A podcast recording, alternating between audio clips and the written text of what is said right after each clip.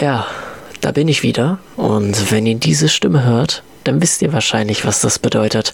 Hallo und willkommen zu einer neuen Ausgabe der wöchentlichen Sportnachrichtensendung hier auf Abertown Radio. Mein Name ist Nico und das, was ich letzte Woche vorhergesagt habe, ist wirklich eingetreten. Denn in dieser Woche ist sehr viel passiert, sehr viel interessante Sachen, sehr viele interessante Events, die stattgefunden haben, die, wenn wir alle behandeln würden, thematisch in dieser Ausgabe, die Sendezeit nicht mehr ansatzweise ausreichen würde. Aber ich versuche es so kompakt wie möglich euch zu berichten. Und wir haben wirklich eine Menge, über die wir berichten können. Über Baseball und Boxen tatsächlich, bis hin zu mehreren Derbys im Football und noch mit Wrestling und Forbidden Door, für die, die es gehört haben. Vor allem den ersten siebten hat es dieses Mal getroffen. Da fand sehr viel statt. Und was genau passiert ist, welche Teams wie gespielt haben, was neu ist und was ihr wissen müsst, das alles genau hier legen wir los.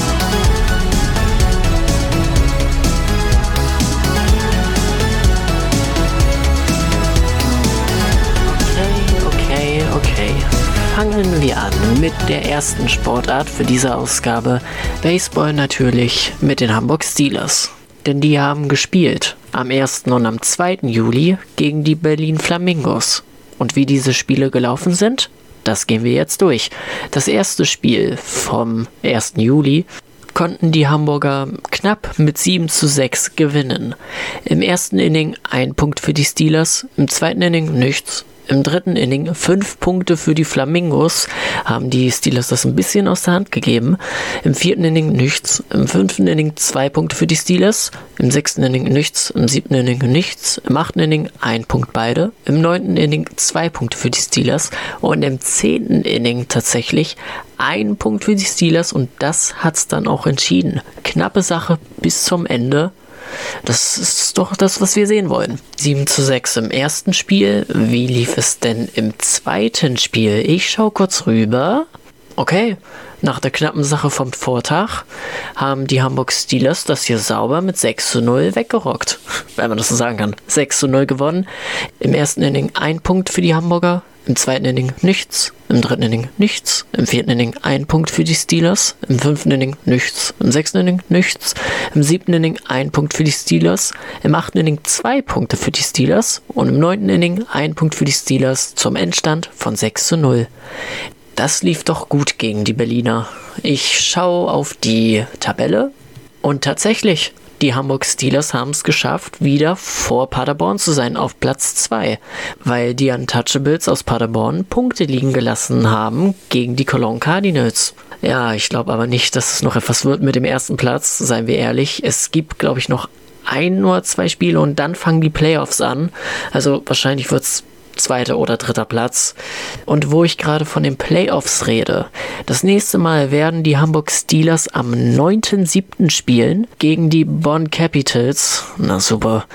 Und nach diesem Spiel geht es dann auch schon ab dem 22.7. mit den Playoffs los. Für die Steelers heißt es halt nur Heimrecht oder nicht. Wenn man auf dem zweiten Platz steht, gibt es Heimrecht. Wenn man auf dem dritten Platz steht, muss man auswärts spielen. Und jetzt, wo das soweit geklärt ist, knüpfen wir doch direkt daran an, wo wir in der letzten Woche aufgehört haben. Ich habe wieder etwas aus dem Bereich Boxen für euch. Denn am vergangenen Wochenende bestritten die olympischen Boxer aus dem EC Box Gin von der TH Eilbeck, auch THE genannt, in Kiel vier Kämpfe, von denen sie zwei siegreich mit nach Hause genommen haben.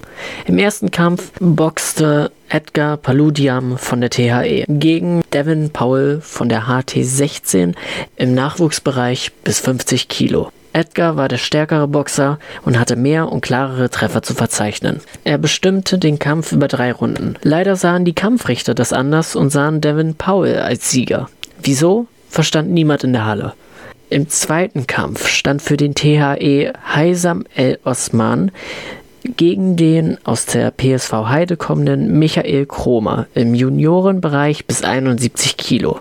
Kroma war an diesem Tag der bessere und stärkere Boxer. Aber Heisam El Osman hatte ein Kämpferherz und gab es nie gegen den knapp 4 Kilo schwereren Boxer auf. Er legte einen sehr starken Kampf hin, verlor aber dennoch zu Recht gegen Michael Kroma.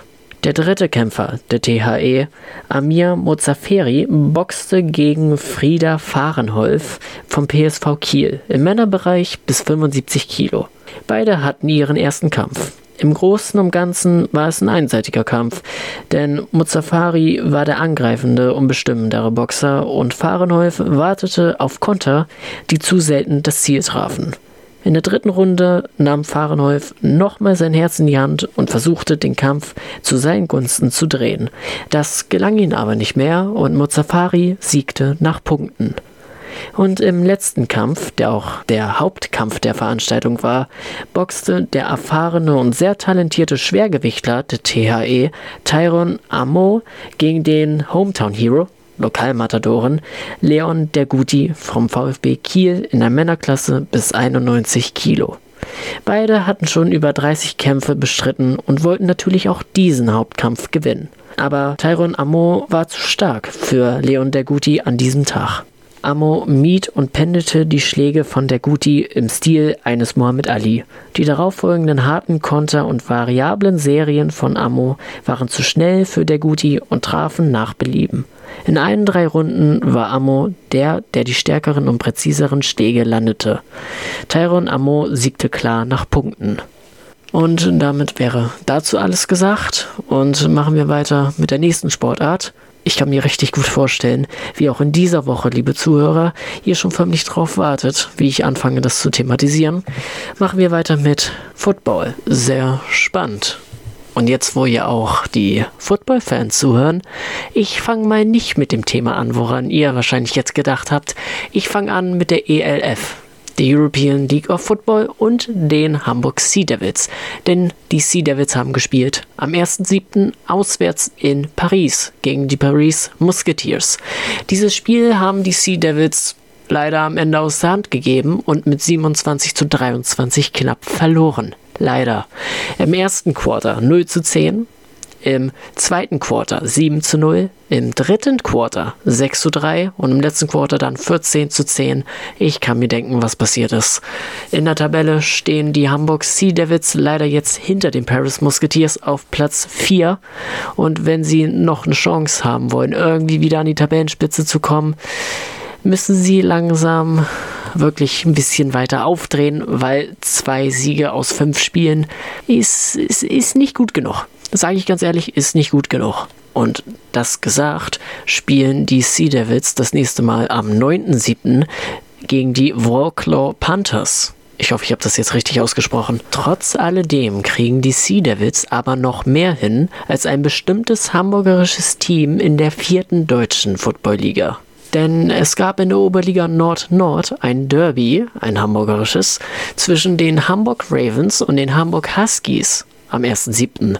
Und da hat sich mal wieder gezeigt, welches von den beide, beiden Teams das bessere zu sein scheint. Denn die Ravens haben eindeutig gewonnen mit 31 zu 7. Im ersten Quarter 19 zu 0. Okay. Im zweiten Quarter 0 zu 0. Das genaue Gegenteil. Unterschied wie Tag und Nacht. Im dritten Quarter 6 zu 7 und im vierten Quarter 6 zu 0.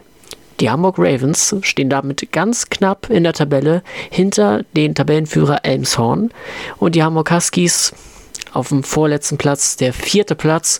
Und wenn ich persönlich es einschätzen müsste, würde ich sagen, die Huskies gehen eine Liga runter. Danach sieht es im Moment aus. Und das nächste Mal spielen die Ravens am 8.7. gegen Elmshorn Fighting Pirates. Das wird das Topspiel sein in der vierten Liga. Und auf der anderen Seite die Huskies am 9.7. auswärts gegen die Schwarzenbeck Wolves. Das Kellerduell.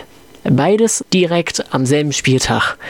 In der vierten ist sehr viel möglich diesmal. Wow. Wo auch, oder besser für wen auch sehr viel möglich ist, ist nicht nur in der vierten Liga, sondern auch bei den Frauen im Football, denn die Hamburg Amazons haben gespielt.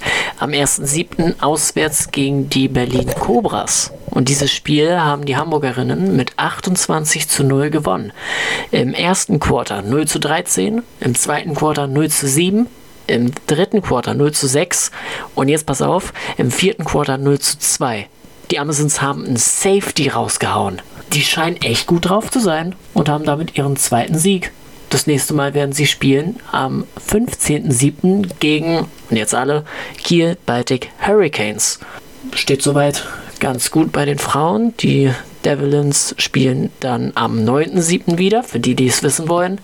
Und direkt weiter mit dem Thema, auf was ihr alle gewartet habt. Denn natürlich, worauf ihr alle gewartet habt, was ist denn jetzt in der Hamburg-Liga passiert, in der Regionalliga Nord? Naja, alle drei hamburgerischen Teams haben gespielt. Fangen wir an mit den Pioneers. Die haben gespielt am 2.7. auswärts gegen die Hannover Grizzlies. Und das Spiel gewonnen mit 7 zu 38. Im ersten Quarter 7 zu 14, im zweiten Quarter 0 zu 10, im dritten Quarter 0 zu 7 und im vierten auch 0 zu 7 die Pioneers, die ziehen echt durch. Das merkt man, dass sie es haben wollen. Das merkt man wirklich. Außerdem, neben dem Spiel des Tabellenführers gab es noch ein weiteres, ein Derby. Aber das ist alles, was ich dazu sage, denn wir haben mal wieder einen Bericht von Wolfgang Schmidt. Ein weiteres Derby bescherte uns der Spielplan der Regionalliga Nord am vergangenen Samstag. Der Aufsteiger, die Hamburg Black Swans, empfing die Traditionsmannschaft der Hamburg Blue Devils, während das Hinspiel vor einigen Wochen noch mit 43 zu 0 an den Aufsteiger ging, zeigten sich die Hamburg Blue Devils zu Beginn stark verbessert. Schon in der letzten Woche zeigten sich bei den Devils beim 0 zu 6 in Hannover ein Aufwärtstrend. Und so kamen die Gastgeber, die Swans, im ersten Quarter nur zu einem schwer erarbeiteten Touchdown durch Marius Fiedler. Die anschließende Two-Point-Conversion konnte nicht verwandelt werden. Das zweite Viertel war dann leider wieder geprägt von gravierenden Fehlern, insbesondere des Quarterbacks der Blue Devils Live Plugge. So warf er zwei Interceptions, die beide fast direkt und direkt zu den Touchdowns Nummer 2 und 3 der Swans führten. Till Novacek konnte einen 10-Meter-Pass seines Quarterbacks Frederik Musler in der Endzone catchen und kurz darauf kam der Pass von Live Plugge bei Niklas Ponto an, der als Defense-Spieler keine Probleme hatte, in die Endzone zu laufen. Nils Kristal sorgte dann mit seinem Touchdown für den Halbzeitstand von 25 zu 0. Denn eine Two-Point und eine Point-After-Touchdown konnten die Blue Devils blocken. Jakob Stork konnte einen Point-After-Touchdown zum 18 zu 0 verwandeln. Im dritten Quarter dann Punkte für die stärker werdenden Blue Devils, die mehrfach aussichtsreich in der Hälfte der Swan standen, aber lediglich ein Field Goal durch Tobias Sieve erzielen konnten. Den schönsten Touchdown gab es zum Schluss durch den meines Erachtens MVP des Tages Marius Fiedler, der immer wieder von Quarterback Frederik Mussler den Ball erhalten hatte. In dem besagten Down bekam er den Ball an der Mittellinie und konnte bis in die Endzone der Blue Devils laufen. Ein herrlich anzusehender Touchdown. Den Schlusspunkt setzte wieder Jakob Stork mit seinem zweiten Point-After-Touchdown. Die Swans treffen jetzt am kommenden Samstag in einem weiteren Derby auf den bisher ungeschlagenen Tabellenführer, die Hamburg Pioneers, denen am gestrigen Sonntag der fünfte Sieg im fünften Spiel beim Verfolger Hannover Grizzlies mit 38 zu 7 gelang. Für die Blue Devils hingegen wartet viel Arbeit, denn wenn sie die Liga halten wollen, müssen dringend Siege her. Der erste könnte und muss am kommenden Samstag gegen Braunschweig auf dem heimischen Feld am Kronshorst erfolgen. Und damit wieder zurück zu dir, Nico, in die Sportsendung. Vielen Dank für den Bericht und kommen wir direkt zu den zusätzlichen Interviews, die wir geführt haben. Einmal mit dem Blue Devils Spieler Damon Bassler so, 47, Damon Basler. Heute verloren, ja, aber ich denke, der Trend nach vorne ist doch deutlich zu sehen. Ihr habt viel besser gespielt heute. Ja, wir hatten so auf jeden, auf jeden Fall sowohl in den Spielen als auch im Training eigentlich einen guten Aufschwung. Haben uns natürlich ein bisschen mehr erhofft jetzt als das Ergebnis heute. Wir müssen gucken, warum es jetzt wieder in die andere Richtung ging, was wir eventuell nicht mitgenommen haben oder wo die Fehler waren. Hauptsache, wir machen weiter. machen weiter und versuchen den, den Flow, diesen Trend trotzdem aufwärts zu halten. Nächste Woche ganz wichtiges Spiel dann gegen Braunschweig äh, zu Hause. Ähm, äh, wenn ihr diese individuellen Fehler abstellt, denke ich mal, habt ihr eine gute Chance, da auch Punkte nach Hause zu fahren. Auf jeden Fall, wir haben und wir müssen. Also ich sage, in, in dieser Liga hast du immer die Möglichkeit, Punkte und Wins nach Hause zu fahren, immer.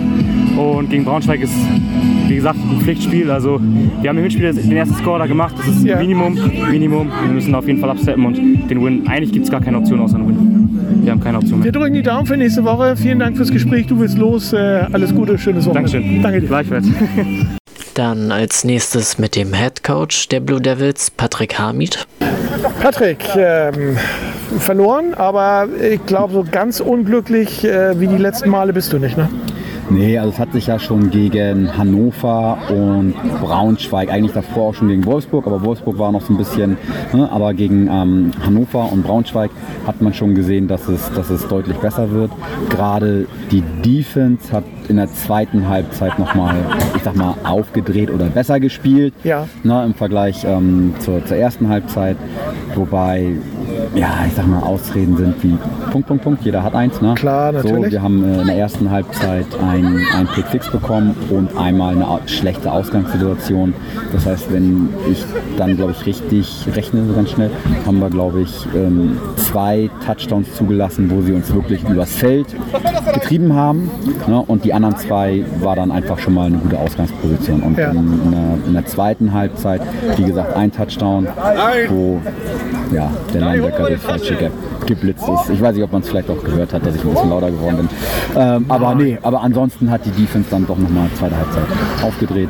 Jetzt müssen wir nochmal langsam äh, zusehen, dass die Offense auch in Tritt kommt. Wollte ich gerade sagen, die Luft wird ein bisschen dünner sehr, äh, sehr im. Thema Abstieg. Äh, Ja. Luft wird ein bisschen dünner, aber äh, es ist ja noch lange nicht so weit. Braunschweig Mhm. habt ihr zu Hause, Wolfsburg habt ihr zu Hause, selbst Hannover habt ihr noch zu Hause.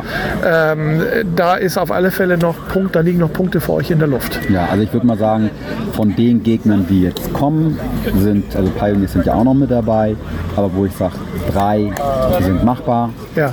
Der vierte wird schwierig. Und da drücken wir die Daumen. Machbar Nummer eins ist bereits nächsten Samstag, Richtig. Braunschweig, ihr zu Hause. Ja. Wir drücken die Daumen, dass es klappt mit, mit Punkten. Das hamburgische patriotische Herz schlägt Ja. doch ganz klar. Patrick, toi toi toi, stell deine Mannschaft gut ein. Dankeschön. Vielen Dank. Perfekt. Danke dir. Außerdem haben wir ein Interview geführt mit dem Spieler der Black Swans, Marius Fiedler. Marius Fiedler, herzlichen Glückwunsch zu einem äh, 32 zu 3. Du warst nicht ganz unbeteiligt, hast ordentlich Punkte aufs Scoreboard gebracht. Ähm, gegen deine alte Truppe, was ist das für ein Gefühl? Äh, gutes Gefühl. Also wir hatten jetzt lange Pause und äh, gut, dass wir wieder ordentlich starten konnten. Allerdings hatten wir auch noch ein paar, paar Fehler, die müssen wir auf jeden Fall bis nächste Woche abstellen. Ja. Weil ich glaube, die Pirates verzeihen uns die nicht. Das kann ich mir auch vorstellen, das ist richtig. Ähm, herrlicher abschließender Touchdown-Lauf von dir. Das waren rund 50 Meter, die du da zurückgelegt hast. Irgendwann hast du freie Bahn. Wann realisiert man so als Spieler, äh, oh, ich habe keinen mehr hinter mir, ich habe keinen mehr vor mir, das ist ein Touchdown? Ja, in dem Fall relativ schnell, ist Vierter und kurz und äh, Hamid hat, hat halt das Haus geschickt oder mindestens einen Mann blitzen lassen. Äh, ja, letztendlich um uns zu stoppen auf dem Lauf und da weiß man, entweder man wird für Minusyards gestoppt oder Ja. meistens geht es dann tatsächlich für einen Touchdown. Und äh, eigentlich ziemlich, als ich die Linie durchbrochen habe, wusste ich schon, jetzt bin ich frei durch.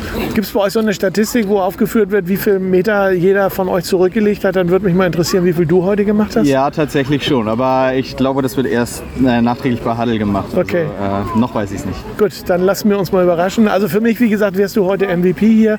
Äh, ganz herzlichen Dank für ein tolles Spiel und für deine, deine Punkte, die du heute auf die, auf die Score, aufs Scoreboard gebracht hast. Hat viel Spaß gemacht, dir zuzuschauen. Vielen Dank. Marius Fieler, Dankeschön. Dankeschön. Und um das Ganze abzurunden, haben wir auch noch ein Interview mit dem Head Coach der Black Swans, Daniel Kasper. Daniel Kasper, herzlichen Glückwunsch äh, zum, ja, schon wieder historisch, ne? Ersten Heimsieg der Black Swans äh, in der Liga.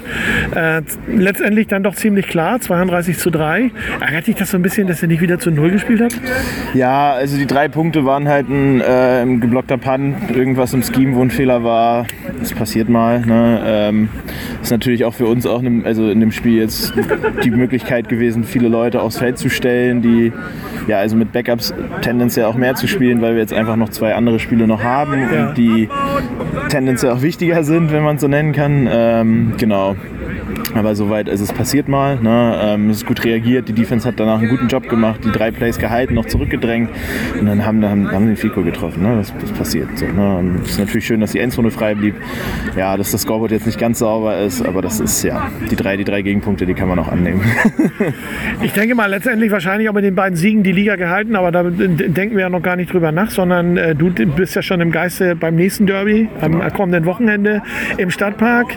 Ähm, da geht es ja dann tatsächlich auch äh, um so ein bisschen was. Da wollte ja nochmal die äh, Heimniederlage, die knappe, so ein bisschen aus äh, äh, ja, mergeln, denke ich mal. Ja, also wir haben, wir haben einen Punkt Differenz. Also wenn, wenn, wenn wir plus zwei beginnen, äh, gewinnen, haben, haben wir auch noch die Hamburg-Krone auf. Ne? Ähm, ja. Das ist natürlich eine krasse Chance. Will man, will man sich nicht nehmen lassen, ne? im ersten Jahr auch direkt dann irgendwie den, den Derby-Sieger rauszuziehen müssen aber gucken, wie es kommt. Ne? Also wir, ja. nehmen, wir, wir, nehmen das Spiel, wir spielen hart ne? und, und versuchen das Beste rauszuziehen und ja.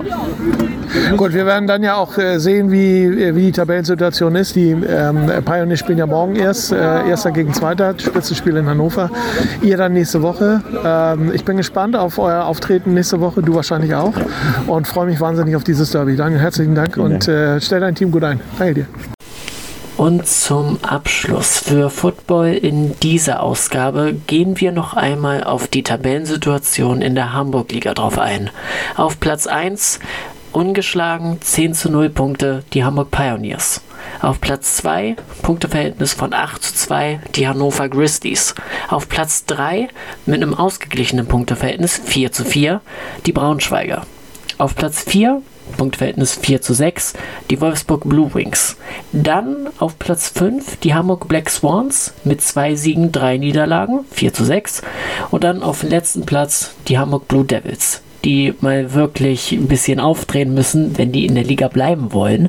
Denn die haben bisher noch keinen Sieg aus sechs Spielen geschafft und tatsächlich nur 10 Punkte selbst erzielen können. Punkteverhältnis von 0 zu 12 in der Tabelle.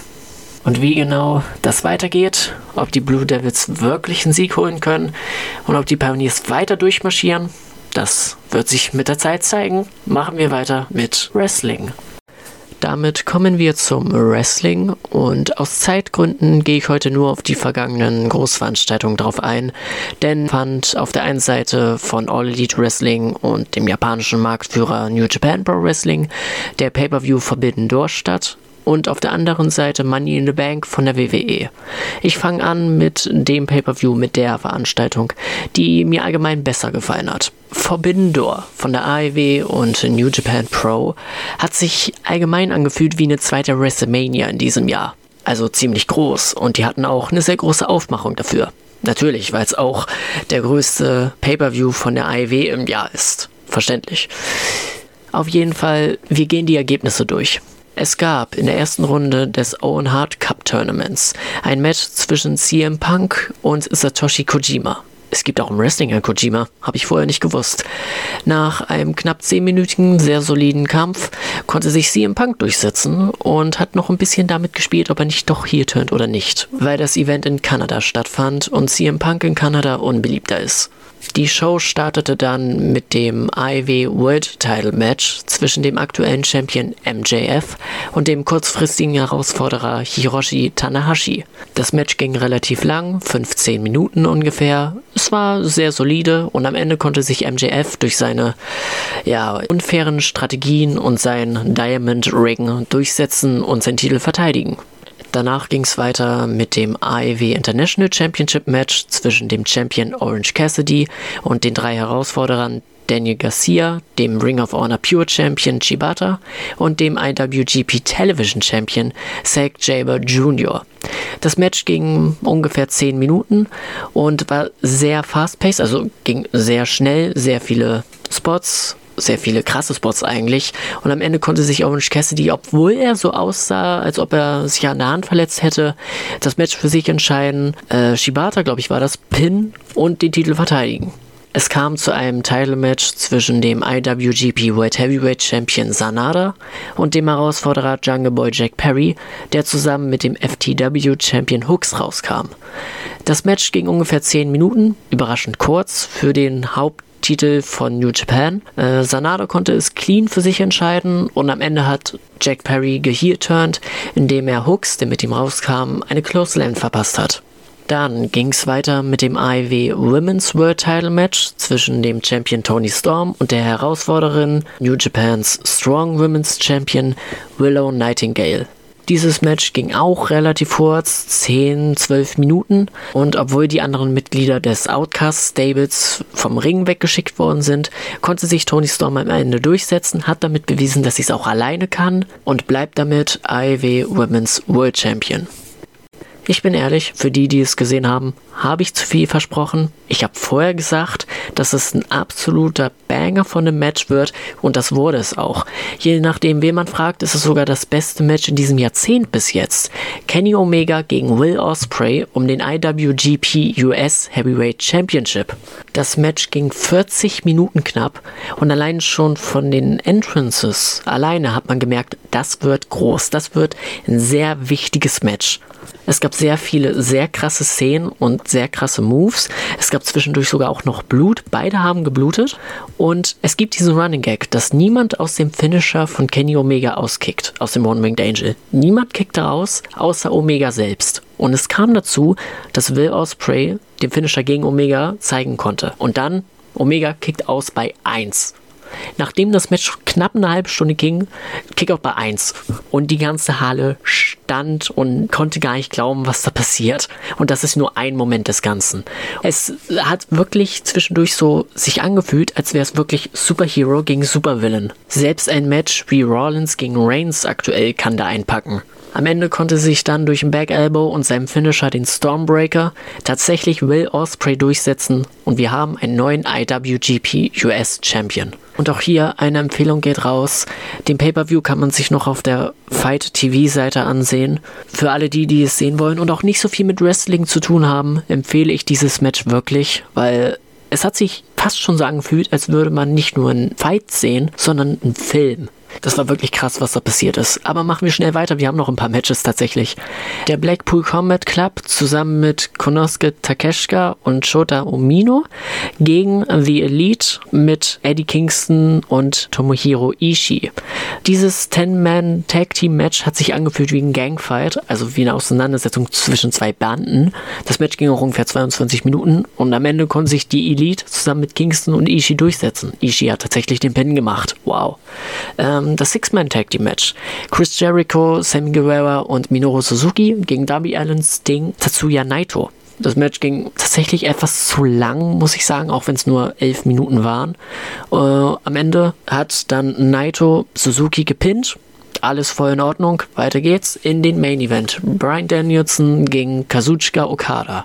Das Match um den Titel der beste Wrestler jemals. Das Match ging auch lang, ungefähr eine halbe Stunde, und es wurde auch richtig groß aufgezogen. Brian Danielson kam alleine rein mit äh, dem feine Countdown-Lied. Das war schon episch.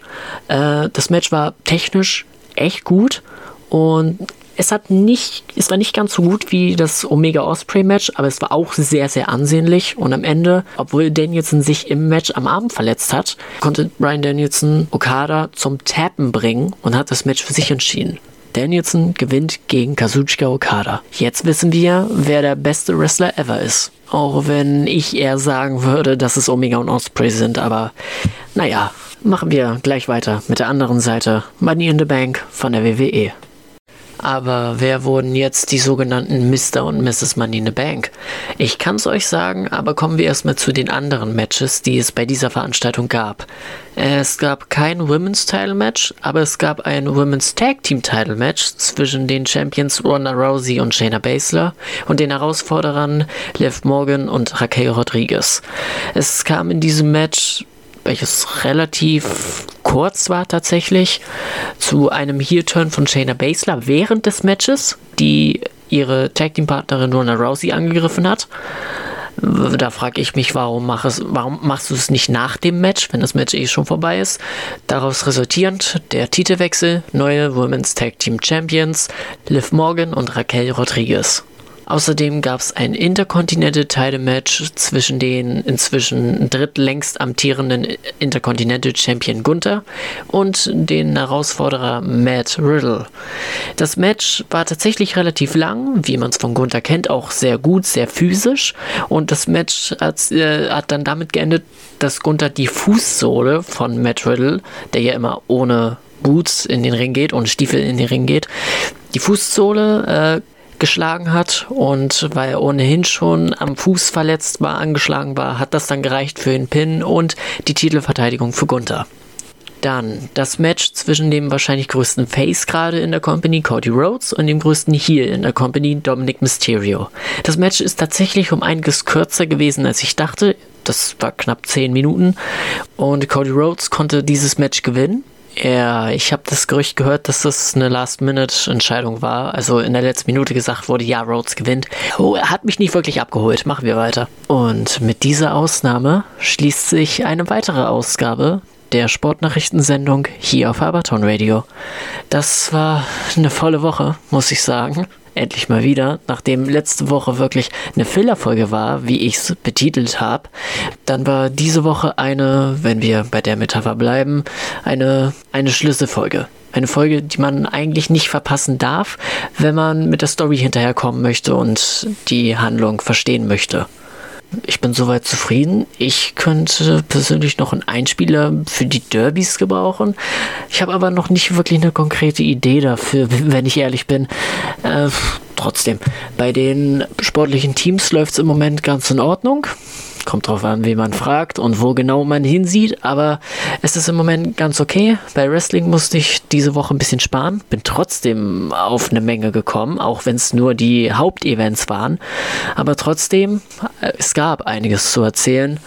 Es gibt auch einiges, was immer noch passiert und einiges, was auch sicherlich für die nächsten Wochen sehr interessant wird zu erwähnen, zu thematisieren und zu berichten. Aber bis dahin, würde ich mich an der Stelle verabschieden und hoffen, euch nächste Woche bei der nächsten Ausgabe der Sportnachrichtensendung wieder begrüßen zu dürfen. Außerdem noch schnell am Rand, die Sportsendung wird wahrscheinlich jetzt auch als Podcast auf Plattformen wie Spotify hochgeladen. Also für die, die es nochmal hören wollen oder zu spät eingeschaltet haben, das ist eure Möglichkeit, das dann nochmal nachzuhören.